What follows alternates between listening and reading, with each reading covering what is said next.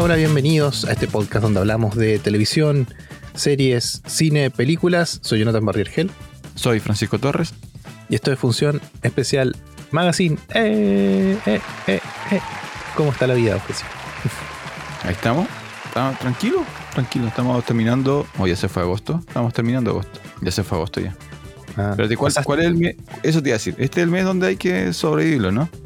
Sí, sí, sí. Ahí estamos. Ahí. Pero todavía te queda. Ahí te quedan unos días. Sí, Te quedan, pasando tengo- sí. ¿Te quedan eh, abuelos o no?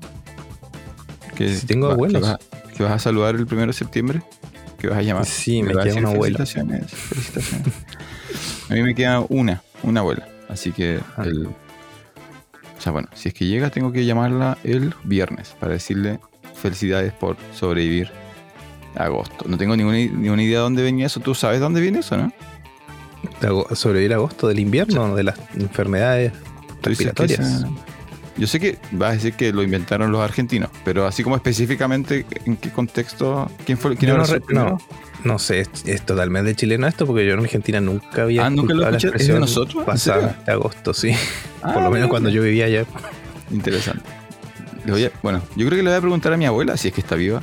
A la próxima vez que hable con ella, a ver si, si se acuerda cuando empezó a escuchar. Yo creo que incluso debe ser santiaguino porque como se colapsan en Santiago por las enfermedades respiratorias, por la mala ¿Te calidad del aire y todo eso-. Bueno, todavía sucede, pero antes era como. mm, Para la gente más, más joven, quizás no lo sabe, pero antes era como. Todo el año tenía exactamente los mismos ciclos de noticias. Y como dices tú, uno, Mm. de, los, un- uno de, los, de las noticias típicas del mes, típicas, así como. Era casi como cubrir el 18. Que como dices tú, en agosto era el típico reportaje de las enfermedades respiratorias. Así como Sí. imperdible. Yo creo que repetían el mismo, ¿no? Bueno, y este año fue lo de las inundaciones, ¿viste? Eh, de hecho todavía hay inundaciones, pero las noticias como que se fueron a, lo- a los lugares donde había inundaciones y obviamente los periodistas se ponían en el lugar donde había agua y se mojaban. Y después empezó a llover a Santiago y se fueron todos a Santiago. Yo leí que cri- criticaron a uno, como que no fue muy bien visto, porque al final es como un- una puesta en escena, Mm. que, que colocan a un periodista hasta las rodillas en agua y después no después se va a su, a su hotel y no, no sé.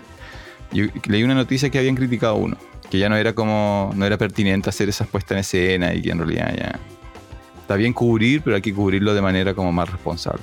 No, y aparte que fueron a zonas afectadas que ya habían sido afectadas hace unos meses por igual inundaciones y le ponían el micrófono a las personas para que lloren y la gente, no, sí, vamos a salir adelante. Muy positiva la gente. No, vamos a claro, salir adelante y qué sé yo. Y al final, claro, es que ¿qué, qué vas a hacer si, si es algo natural? po? No, no es algo... Es un desastre natural. No es algo que dependa tanto... Bueno, en algunos casos sí depende de la planificación. ¿Viste ese, ese edificio que está a punto de caerse por el socavón? Impresionante, ¿eh? Me da risa porque llamaron expertos para ver si se podía reparar, que obviamente es irreparable cómo se va a caer ese edificio. Impresionante. Y uno, uno pensaría, desde la ignorancia de alguien que no sabe cero de construcción, que mm, esos edificios requieren ser muy sólidos, así como no es que necesite que la mitad esté colgando, sino que en la medida de que un porcentaje mínimo del edificio pierda consistencia, eso va a generar como un efecto en cadena. Mm, sí. O sea, no es que tiene que desaparecer la mitad del piso, sino que ya el edificio dice, chuta, me sacaste unos kilos de... Me moviste unos kilos y eso ya va a generar que el edificio lentamente vaya... Sí. Bueno, si, Afor- te- si tenemos algunos... eh, lo- eh, ¿Cómo se llaman? Los que nos escuchan. No iba a decir locutor, nada que. Podcast escucha. Un podcast escucha que escu- estudia arquitectura que nos pueda decir cuál es la pro- probabilidad de que, de que ese edificio caiga realmente, nos manda un, un comentario. Mm, Parancán, guiño, guiño. Pero, eh, ¿qué te iba a decir? Afortunadamente para este podcast, uno de los integrantes es, en teoría, experto en construcciones, Francisco. Jonathan ¿Quién, yo? Barriergel, maestro ¿Yo? mayor de obras, promoción 2001, Tierra del Fuego. Ah, pero eso, por favor. ¿Qué, es lo más técnico- importante que has construido? Eh, la ampliación de mi casa, ¿puedo Francisco? ¿Está regularizada? Cambiemos de tema. Está cumpliendo con lo. Es como porque colocar Sí. cuatro palos lo hace cualquiera. Oye, no, pero te quería decir que uno, una de las cosas cuando tú construyes, y de- de- en todo el mundo debe ser así, tú presentas el estudio de tierras, pues. tienes que estudiar la tierra donde va a construir. De hecho, hay un hay una palabra técnica que se llama sigma, que es el sigma eh, se hace un estudio de la Tierra, se compacta esa Tierra para ver cuánto resiste. Y a partir de eso tú puedes construir. Y yo, ¿cómo sacaron el permiso si se nota que abajo es Ah. una dura de arena? Pero acá, bueno, para los que viven en Punta Arenas saben, y, sean eh, más mayores, eh, saben la leyenda del pueblo hundido.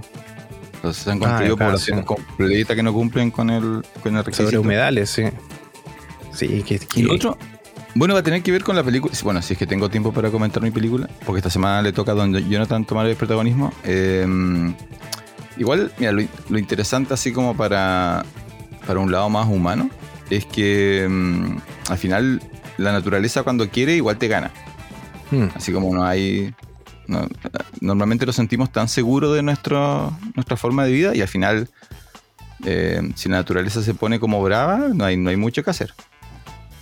Si los árboles se enojan, morimos todos. Si luego se enojan, así como Happening. Sí. Sí, por Happening, morimos, morimos todos. Acá hace unos años, ¿te acuerdas que se levantó el río? Eso fue nuestra culpa en Ah, todo caso, sí. porque nunca, nunca lo limpiamos, pero bueno, eso. Eh, ya, pero eso con, con noticias de. Yo estoy medio, medio de bajo este, mm, energía porque ayer me tocó un, un, un terrible cumpleaños. Oh, Eh, nos invitaron a un cumpleaños. Eh, no- el- lo terrible no fue el cumpleaños, fue como la, mm, la sensación posterior, porque viste que nos invitaron. O sea, yo sé que debo haber participado de uno antes, pero fue como el primer cumpleaños eh, adulto. ya, Fue como su- fue temprano. 18 eh, más. Fue como, no, no, me refiero a la, a la estructura del cumpleaños, fue, fue temprano, en un lugar bien preparado, bien calefaccionado, la comida estaba buena, la comimos en platos con eh, platos que corresponden, así como platos, Ah, no platos eh, de cartón y eso. no platos de cartón, la comida estaba súper buena, todo ordenado. ¿A qué cumpleaños ibas, Francisco? Nadie, nadie se descuadró, eh, todos se portaron bien. A cierta hora, así como más o menos como a la um, una, dos de la mañana, como a la una ya de la mañana, la gente sola, sin que nadie le diga, se empezó a retirar en calma, eh, despedidas amenas, todos llegaron sanos a su casa, eh, todos los que conducían ninguno bebió. Fue como muy... Entonces el golpe real es como que ya estoy en esa etapa, oficialmente ya estoy en esa etapa de... Soy un adulto, Jonathan. Soy un adulto. eh, esto es, es lo que es mi vida, así como ya no... eh, los regalos eran puras así como eh, alcohol y el hobby del cumpleañero, no había ningún regalo Pero el alcohol no se tomó. El alcohol no se tomó porque era ese alcohol que tú colocas en el bar para que otra gente vea que tienes lindo alcohol. Es como, Ah, fue muy, fue muy chocante en realidad llegar a la casa una hora prudente, eh, acostarse. O sea, fuiste a tomar el té, don Francisco. Claro, fue como, fue muy parecido, fue como así como yo, bueno. Así que me levanté así como, oh Dios, eh, soy un adulto. Así que estoy, no estoy muy eh, de ánimo, así como. No sé si puedo seguir haciendo el podcast. ¿Hacer podcast es de adulto, don Jonathan? Sí, es de altos O es nuestra voz, o es nuestra voz adolescente que, una vez a la semana dice así como, oye, quiero, quiero hablar de cine porque no, no puedo hablar de cine con mis colegas. Así colegas Francisco tengo- está deprimido porque no le invitaron alcohol. Así que el cumpleañero, cumpleañera, No, no, yo no. Tú sabes que yo no, yo no veo. Es como fue más como la idea de. No, no pasó como nada, así como nadie. Nadie se cayó, nadie se perdió. Ah, tú eres los que, de los que va a las fiestas a sentarte en un sillón a ver cómo los demás sufren por el alcohol. Claro, claro, así como siempre tienes que volver con una anécdota. Y esto fue como muy, muy cor- todo muy cordial. todo- no, no- nos conocí- no conocíamos a nadie, pero uno ya sabe socializar. ¿Me entiendes? Entonces, ah, hola, mi nombre es tanto, ¿cómo estás tú? Bien. Y era como muy, así como eh, eficiente, efectivo. Así que, bueno, gracias por la invitación. Y todo, todo, todo demasiado muy bien. Todo, todo demasiado muy, Muy cordial. muy bien. Toma Demasiado el té cordial. No, no, no, demasiado. arriba cuando tomas el té. ¿Ah? Meñique arriba cuando tomas el té. Así como tomas el té Claro, casi. De hecho, tomé café, tomé café, tomé café. Así como, y más, no solamente yo, hubo más gente que tomó té y café, así como la, la sensación. Nadie pidió otro pedazo de, de- de torta. Fue así como así todo, todo. Bien. Muy bien. Bueno, así que no, no, mi energía no está muy alta.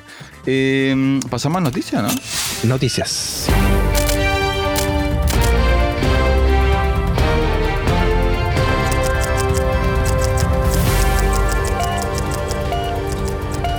¿Cuál de todas las noticias? Son puras noticias malas, ¿no? ¿Cuántas noticias tenemos? Ah, partamos Dos. con las malas. Partamos con las malas. No, tenemos tres, tenemos tres. Yo tengo una que, que depende de esto. Entonces, eh, Duna, la película Duna, oficialmente, ah, oficialmente se llama Duna 2.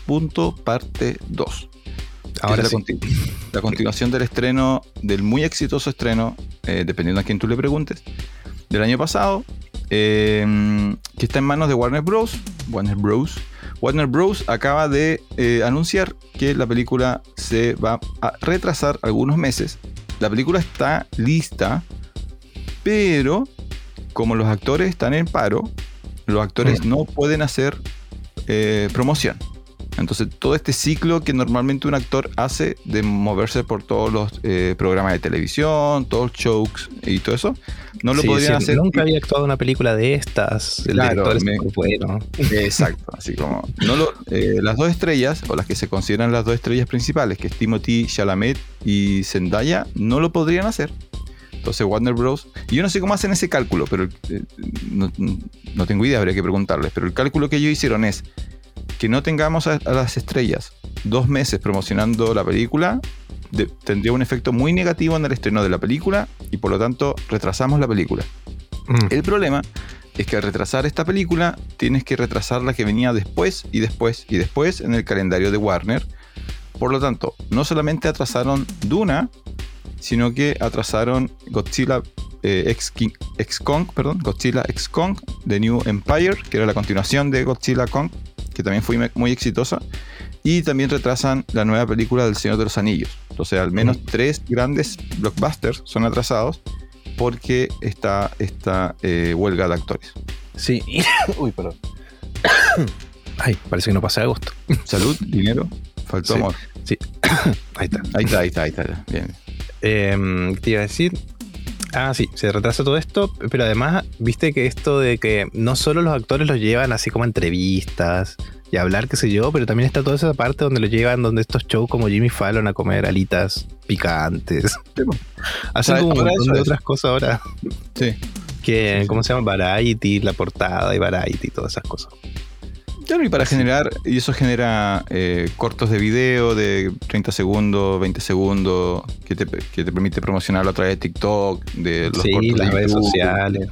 Oye, vi un, un reportaje, o sea, no era un reportaje, era una- un pedacito de una entrevista que le hicieron a, a la actriz de Marlina, ¿cómo se llama? Ya, perfecto.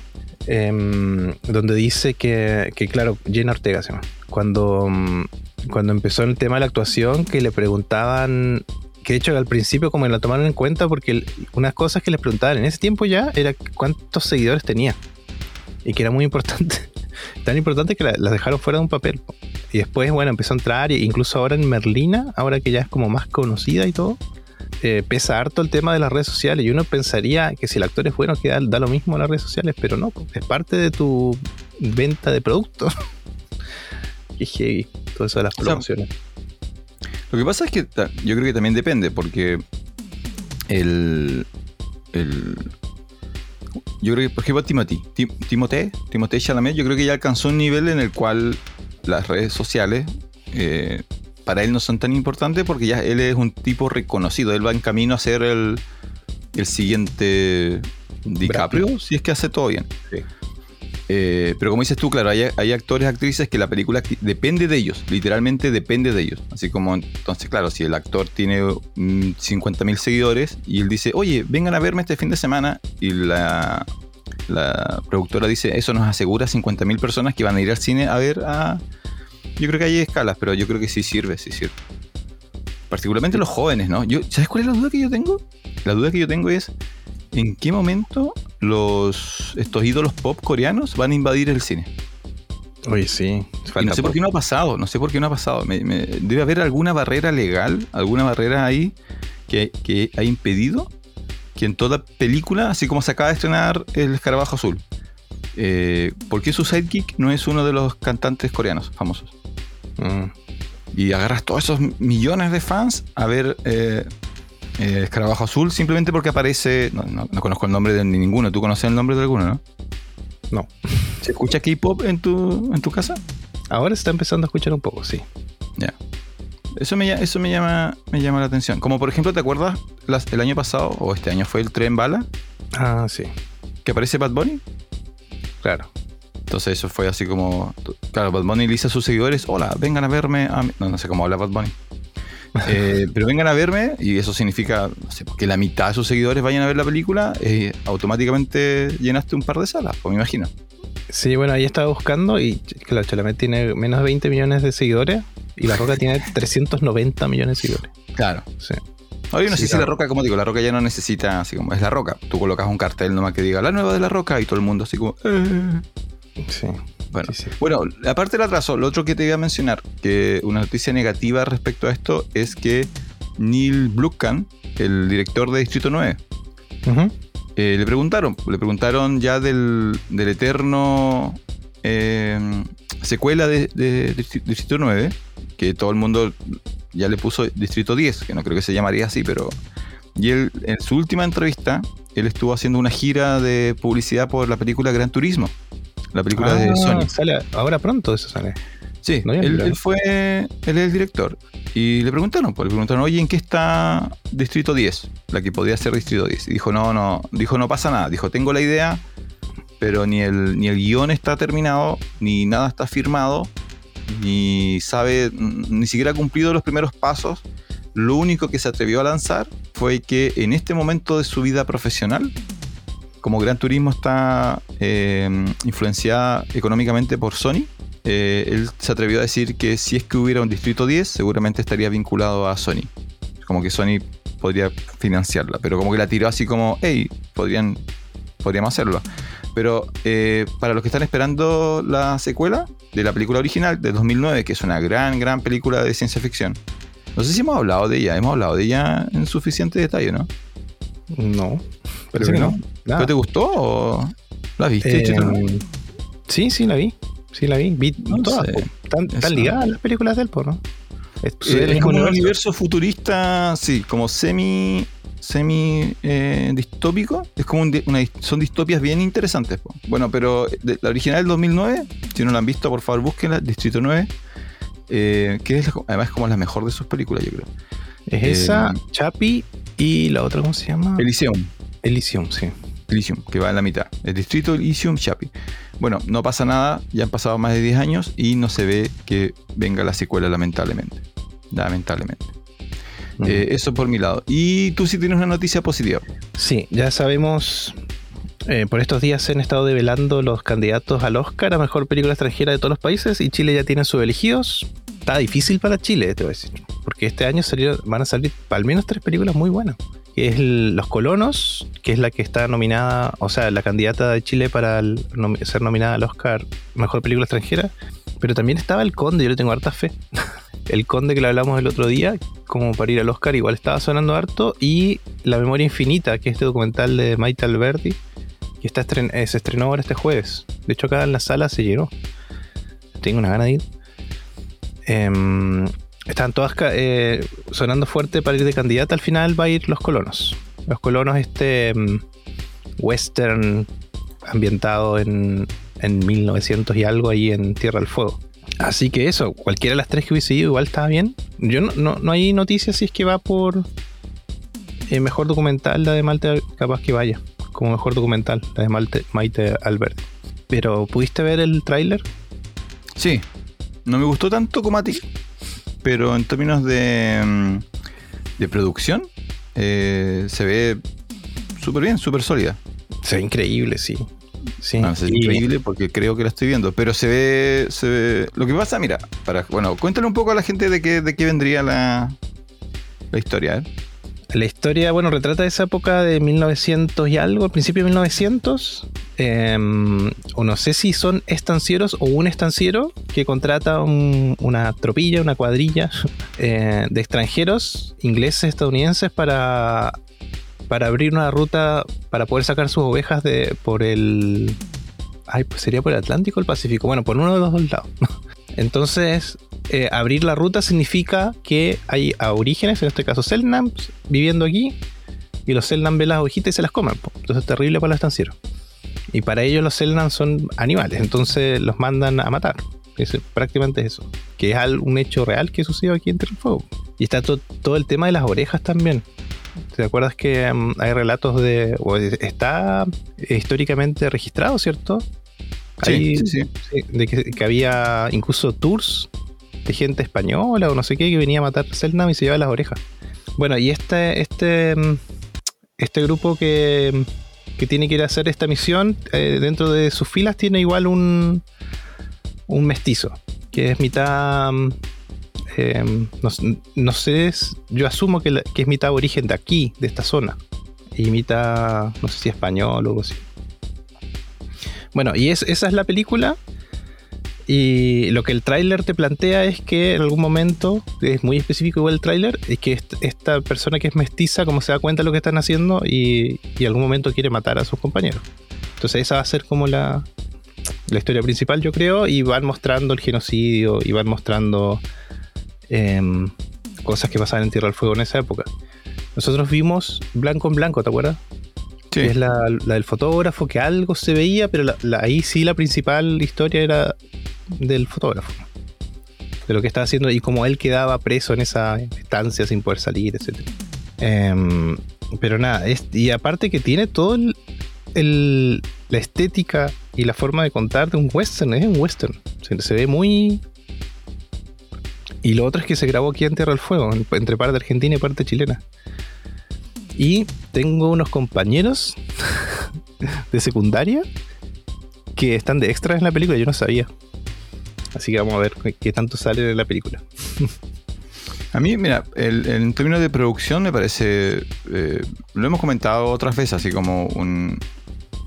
Em, el nivel que está alcanzando el cine suramericano y particularmente el chileno, que estaba quizá un poquito atrás, eh, eh, pero ya en términos de cómo se ve eh, y, de cómo si tú solamente te muestran imágenes, tú no podrías decir esto es cine chileno y esto es cine estadounidense o esto es cine europeo, sino que está hay un nivel que, se ha alcanzado muy alto y eso uno le da como eh, lo alegra, ¿no? Así como que bueno, que bueno que el cine chileno ya no es lo que era quizá en algún momento, que era mucho más enfocado en comedias de bajo presupuesto, solamente para el cine chileno, sino que esto es como competencia internacional. Y se ve, se ve que es una muy buena eh, propuesta para ir a competir con, lo que hoy día el cine internacional es, que es como mucho más variado, mucho más interesante.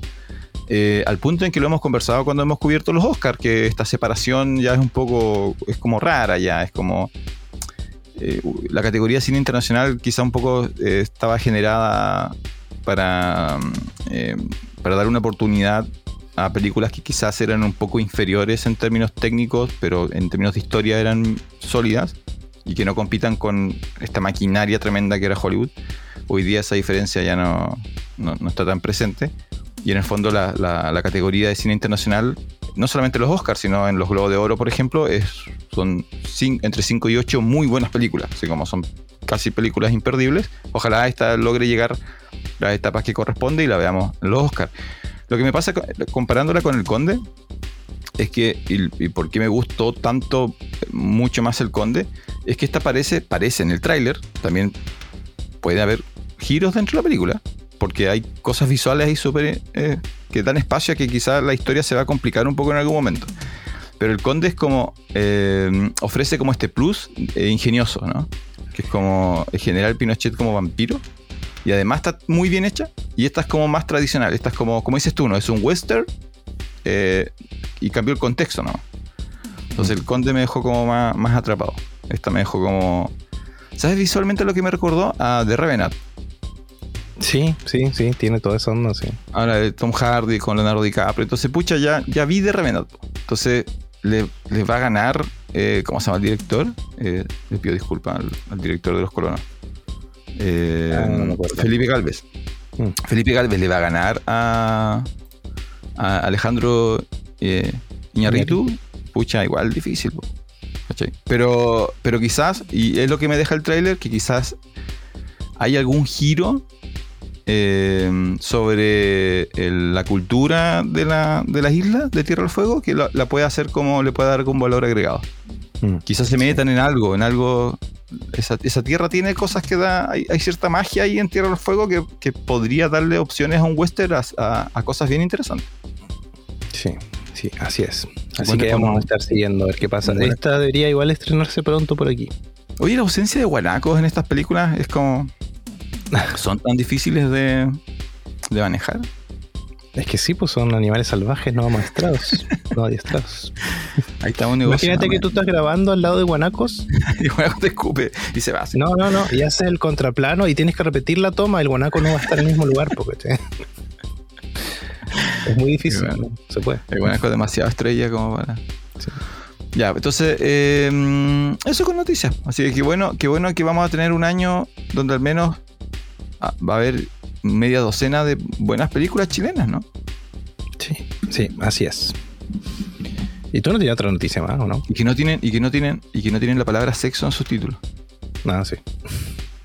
No, la noticia es el, el atraso de Duna y las de Warner, eh, el hecho de que no va a llegar, no, no va a llegar Distrito 10 prontamente, para los que Ah. están esperando. Y eh, los colonos está, iría por la competencia internacional para llegar idealmente a los Oscars.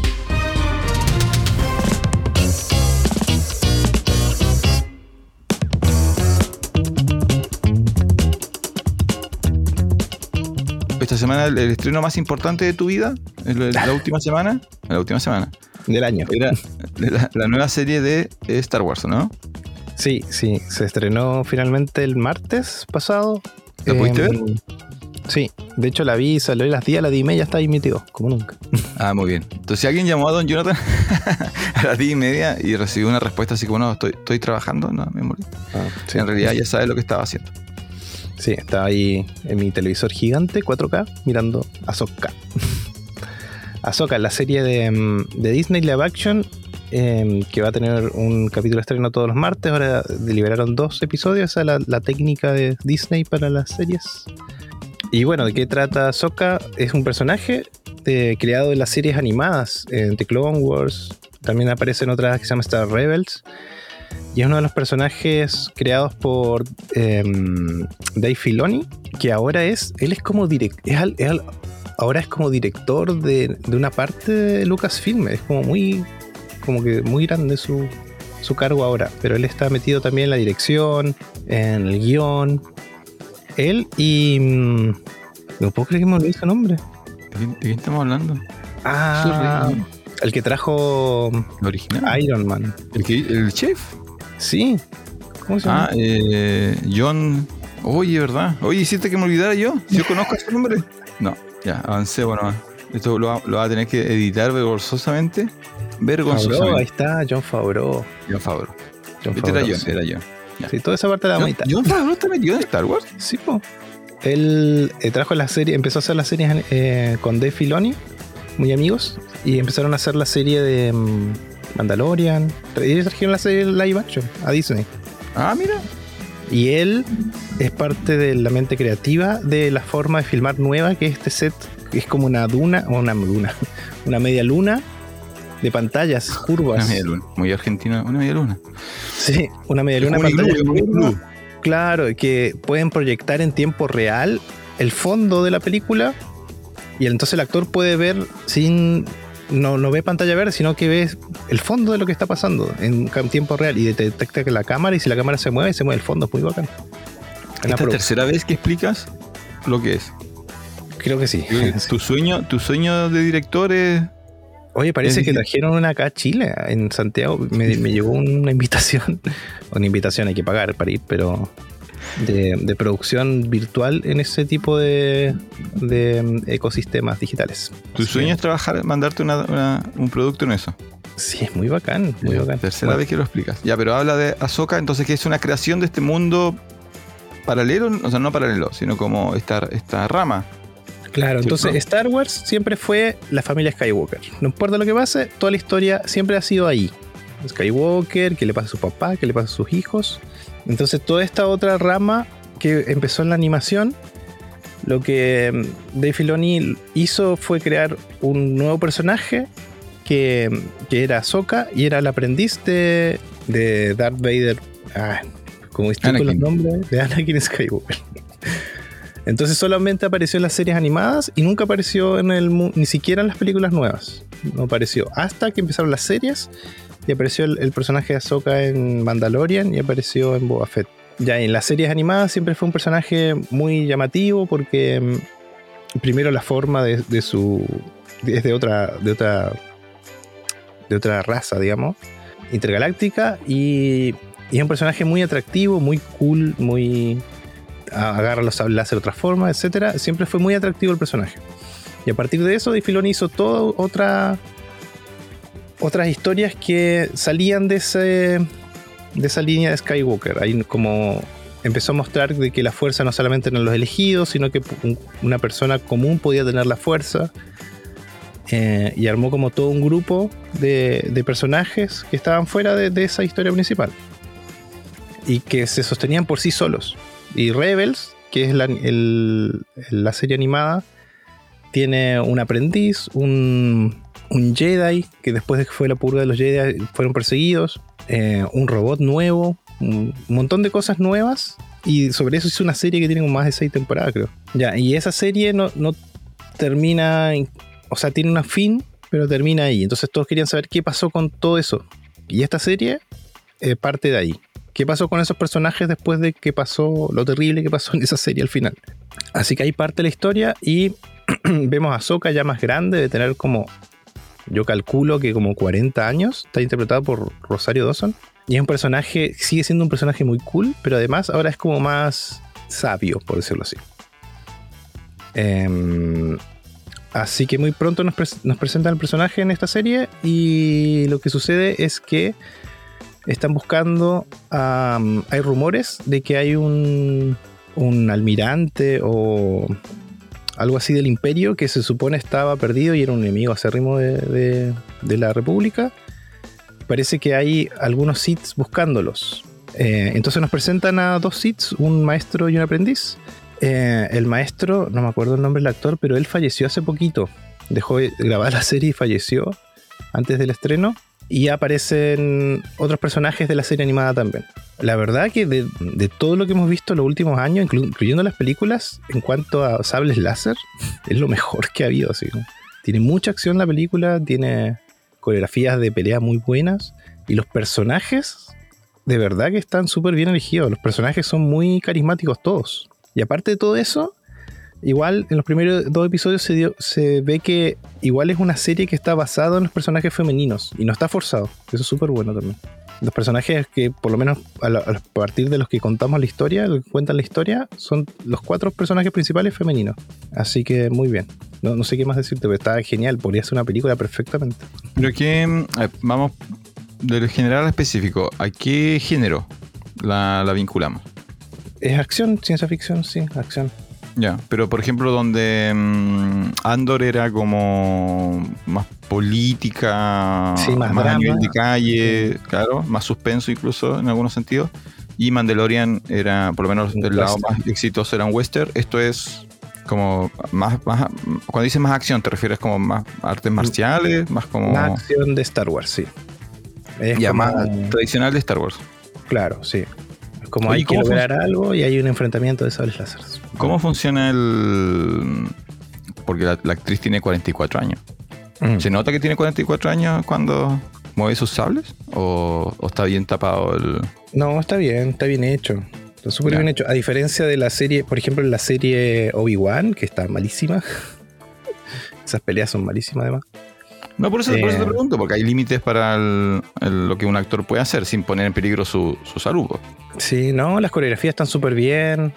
Eh, hay algunos saltos de repente, que obviamente con cables, pero al parecer es ella saltando, no se ve bien. Ah, qué bueno. No, porque ella es buena actriz, ella es buena actriz y ella tiene como un cierto carisma igual, como que...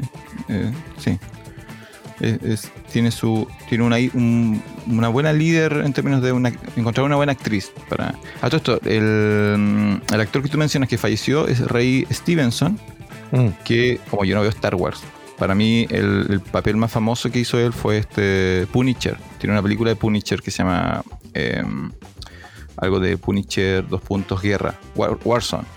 Y claro, falleció hace poquito, falleció este año, en mayo. Mm. No tenía idea. que ¿Él es el, maestro o el, aprendiz? Él es el maestro, sí, sí.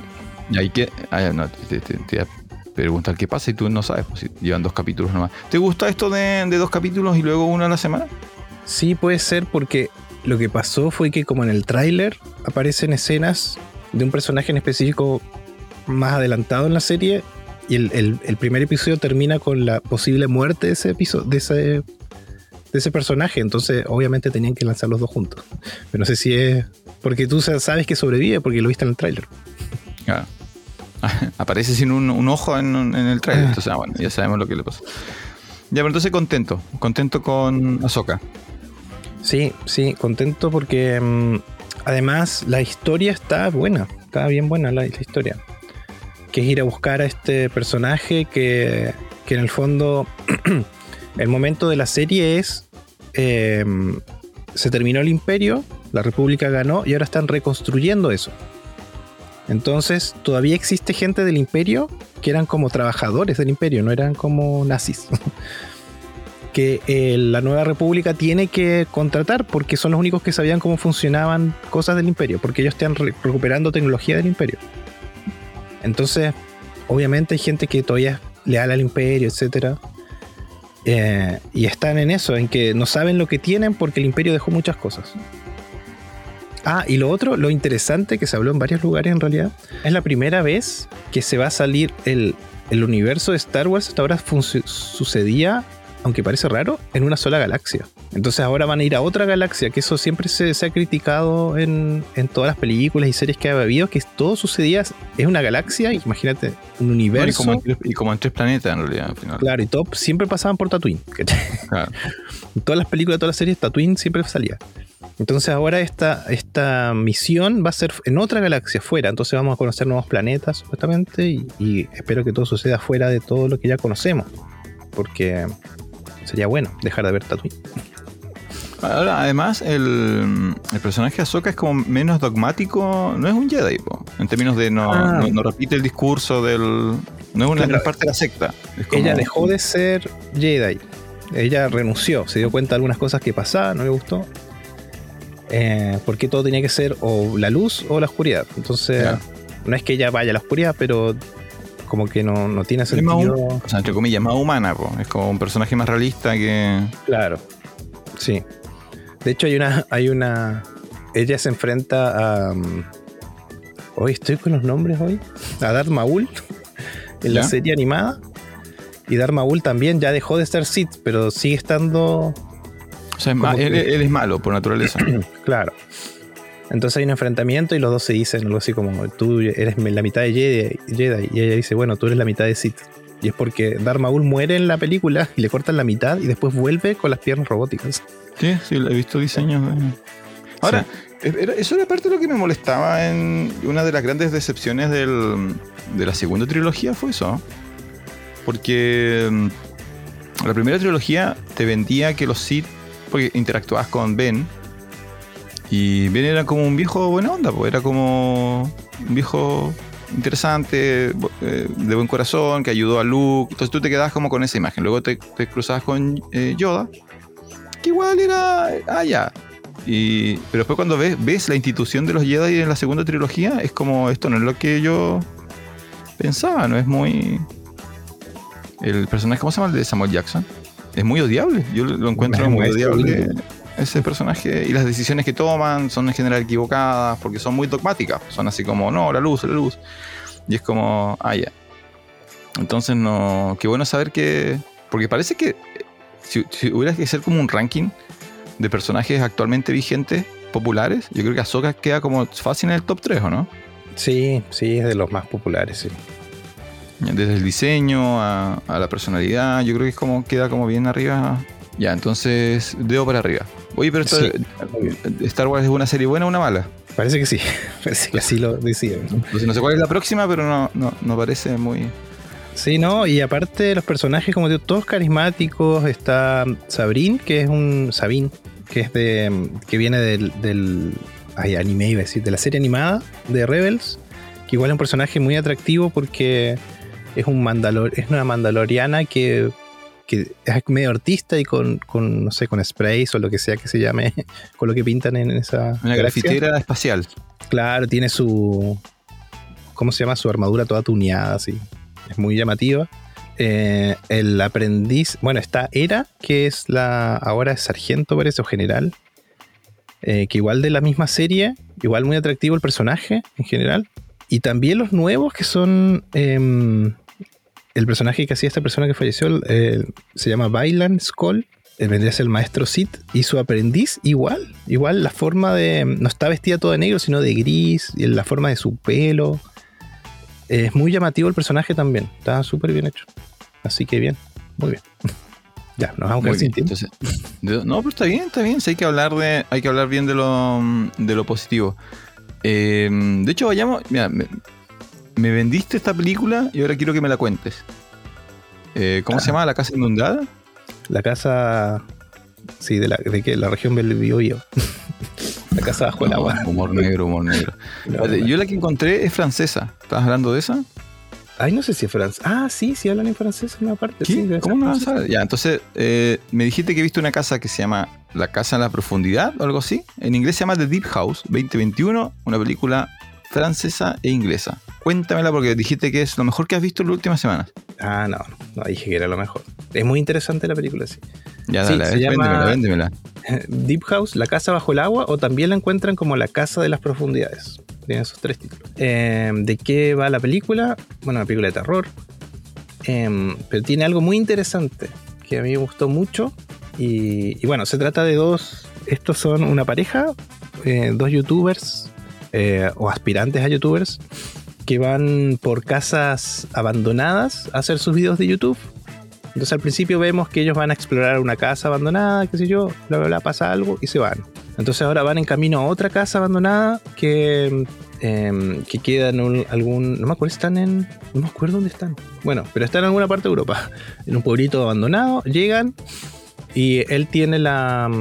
la ¿Cómo se llama? De que en un lago existe algo, qué sé yo. Llegan y el lugar que supuestamente es abandonado, está lleno de turistas, qué sé yo, se encuentra con una persona y le pasa el dato que sí, que efectivamente en otro lado del lago más abandonado hay una casa que está casi intacta, pero abajo del lago. Entonces ellos van con todos sus equipos, tienen equipos muy profesionales de buceo, se nota que saben bucear, y tienen un dron acuático, que es muy importante para la película. Entonces ellos dos, más su droncito, se van a la casa, entran, se, ve que una casa bajo el agua, están... Ya. Toda la película sucede bajo el agua y me parece increíble, me parece increíble, porque eso hace de que sus movimientos sean más lentos y sea más difícil escapar y te desespere. Eh, entonces ellos llegan a la casa y hay algún... Pero un misterio, hay un misterio en esa casa. Eh, llegan y hay un lugar donde incluso hay unos cuerpos colgados que están como atrapados con cadenas, qué sé yo. Eh, y bueno, y, ahí sucede lo que una película de terror, hay sustos, hay cosas que comprender, qué sé yo, y después hay que escapar. Esa es la película en general. Parece muy sencilla, pero lo bueno que es como bajo el agua y tiene todo este tema de que ellos son youtubers y están grabando. A veces vemos la, cámara en, en, primera persona desde sus cascos. A veces los vemos a ellos, a veces vemos el dron grabando. Y el dron pasa a ser un personaje igual dentro de la película porque los ayuda a hacer algunas cosas o incluso cuando te plantean de que cuando el dron pierde la señal sale una luz roja, por, decirte algo. Y eso hace muy bien al clima de la película. Yo estuve viendo ahora que no, no había visto, a mí no me interesa mucho la, crítica de IMDB y, todo eso, pero está como bien bajita la, calificación en realidad, o algunos un 5 de 10. Pero a mí me parece que son injustos en la película porque realmente eh, mantiene la atención súper bien. Que es típico que una película de terror, tú sabes que la persona tiene que correr para, qué sé yo, pero aquí como están debajo del agua es muy desesperante. trabajan súper bien con las burbujas, por ejemplo. Eh, y bueno, y que estás bajo el agua y te pones más lento. así que eso, no sé qué más decir porque en el fondo mm, yo creo que estropearía la película, pero, pero muy bien. A mí me gustó muchísimo. Está en HBO Max, ahí la pude ver. Ah, eso te iba a preguntar, está en HBO Max.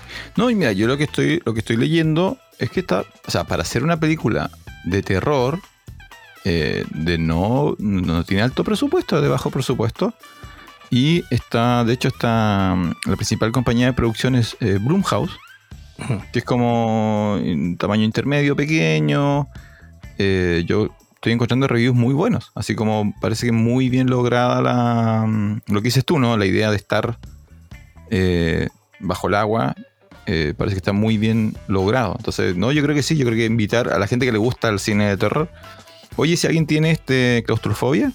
Oye, sí, es claustrofóbica la película. Sí. Ya, ok. Entonces, si tienes claustrofobia, no, no, te acerques a la casa en las profundidades o de Deep House, pero el resto que quiera una variable, ¿no? En vez de la típica casa perdida en el bosque, en vez del tipo con la motosierra, esto ofrece eh, en términos de sensación, en términos visuales, algo distinto. Y en general estoy encontrando muy buenos reviews, así como bien Sí, logrado. Lo que pasa es que no es una superproducción. No es una superproducción. Sí, pasó colada. Yo nunca lo había escuchado y un día navegando ahí la vi.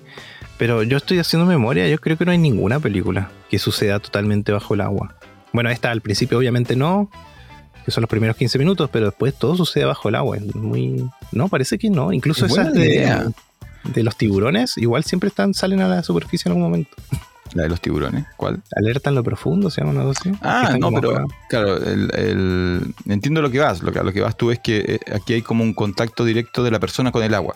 No Mm. es una instalación submarina que se Claro. no es un submarino que está en peligro y que igual está bajo el agua, sino que acá. eh, qué interesante lo del dron, ¿no? Porque Sí, es no, dron con, dron con cámara, ¿no? O luz, que es como el. Sí, igual tiene una licencia que, que funciona du- para el, Dura eterno. el- Claro, es que los drones acuáticos son con cable. Porque tú no puedes. Y este se maneja solo. Es como un dron. Bueno, que los drones de ahora, los normales, los aéreos, sí funcionan así. Que tú tienes una batería y te pueden incluso seguir si tú le dices que te sigan, qué sé yo. Qué miedo. Sí. Así está la tecnología, imagínate. Llegará un Así punto en el que tú, así como, igual interesante, eh, le digas a, un- a tu dron así como, dron, sigue a mi hija al colegio. Y el dron acompaña a tu hija al colegio. Y tú vas viendo a tu hija que van caminando al colegio. Llega al colegio, el dron se vuelve. Sí, se puede. ¿Se puede? se puede. Sí. Está- Ahora, una vez que si todos llevan su dron, los drones van a empezar. ¿Los drones pueden esquivarse entre sí? ¿O chocarían así como? Eh, tienen, ¿Habría como un taco de drones? tienen detector de, de proximidad. Eh, entonces pueden evitar obstáculos y tú puedes decirle qué hacer con ese obstáculo. Si lo pasa por. Si lo. lo ¿Cómo se llama? Lo rodea hasta que sucede, hasta que supera el obstáculo o se queda ahí volando o sube. Tú le puedes decir qué ha- hace cuando detecta un obstáculo.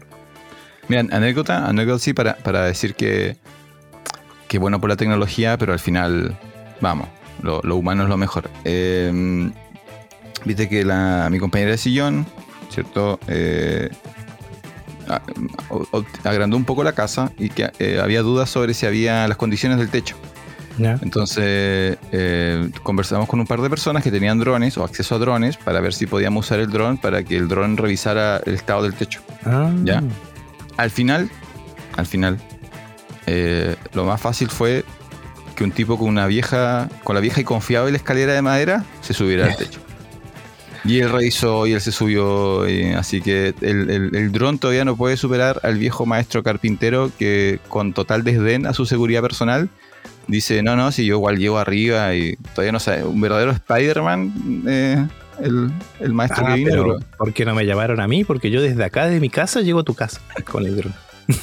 No sé, habíamos conversado con. Ya teníamos. De hecho, la última persona le dijimos, oye, cuando, esté, cuando mejore el clima, cuando mejore el clima, el dron y todo. Y tú eras, la, tú eras la opción B, porque tú siempre estabas ocupado. Ahora sé que viendo series, pero siempre estás ocupado. Y no, al final nada supera al viejo y antiguo eh, maestro de Spider-Man que no. Tú le hablas de, de seguridad y de hoy consíguete un andén y una cuerda para sujetarte. No, dice él, sí, no pasa nada. Y se sube.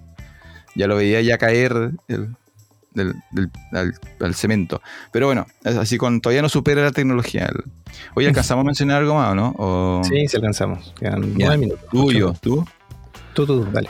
Yo, lo que pasa es que yo, yo tenía un tema un poco más largo, la verdad, y, pero lo tocaste, entonces igual es como, mm, no sé si lo voy a lograr en ocho minutos. Eh, Viste que esta semana, o no, los últimos 15 días, no sé exactamente qué día, de hecho, no es como que no lo, lo- lo puedo buscar, po.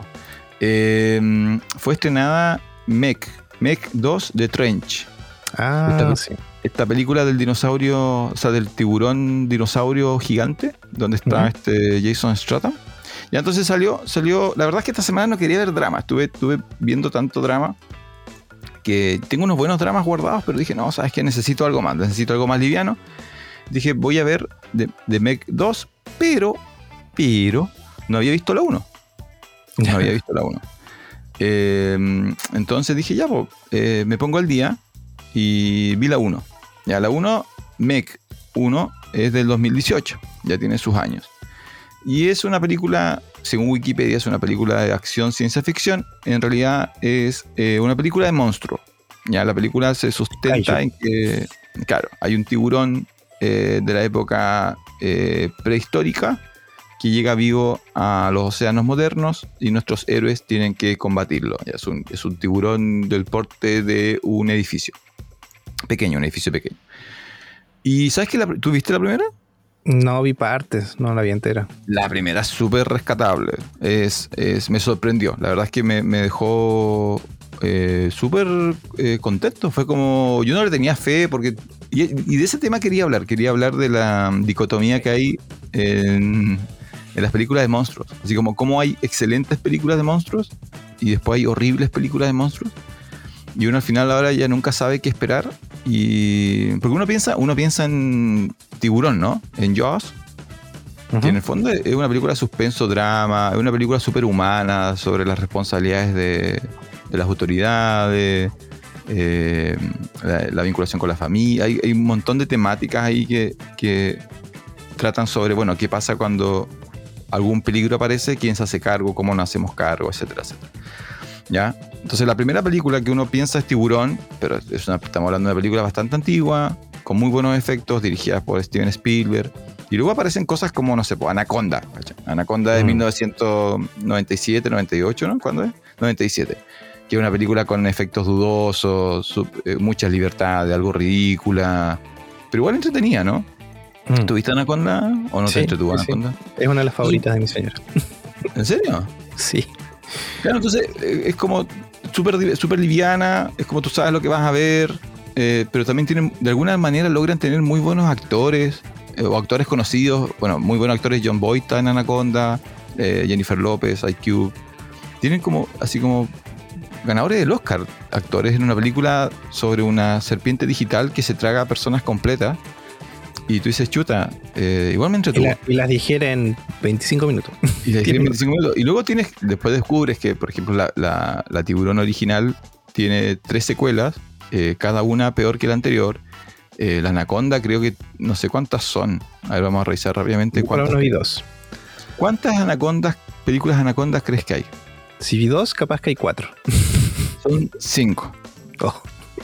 Y no solamente son cinco, sino que la última, la última anaconda es la pelea entre la anaconda y el cocodrilo del lago Plácido.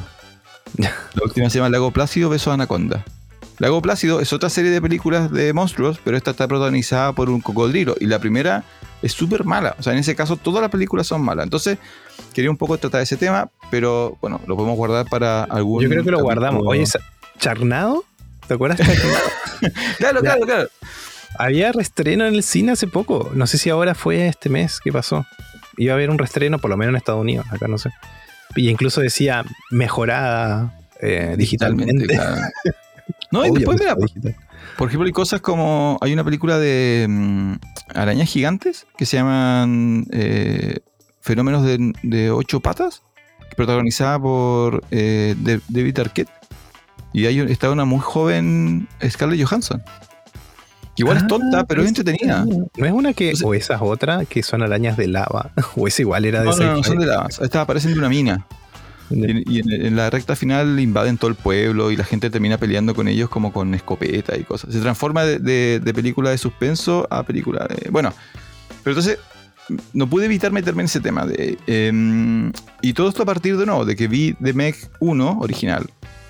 Y me gustó mucho, me agradó mucho. Es, es mucho más... Eh, está, está mucho mejor construida de lo que yo pensaba. Yo pensé que era una película estúpida donde la primera escena iba a ser un perro eh, nadando en un lago o en, un, en, el océano y un tiburón gigante se lo iba a comer. No. hay, hay, buenos personajes, hay buena historia, eh, está bien hecha la ciencia ficción, eh, los personajes tienen eh, buen desarrollo en general, son, son estereotipos, tal, el típico tipo rico que quiere recuperar su plata, el héroe, el tipo que no cree que, que el tiburón existe hasta, hasta que se lo come, y hasta todo eso. La segunda es malísima. Yeah. La segunda es. Y lo vamos a tener que dejar ahí aún así como que nos quedan 60 segundos. No, la segunda es malísima, malísima, y ahí podemos comentar, pero eh, eh, vamos a tener que hacer un capítulo especial para películas de monstruos. Películas de monstruos. Sí. Ya llegando. Ya. Corte nomás. Bueno.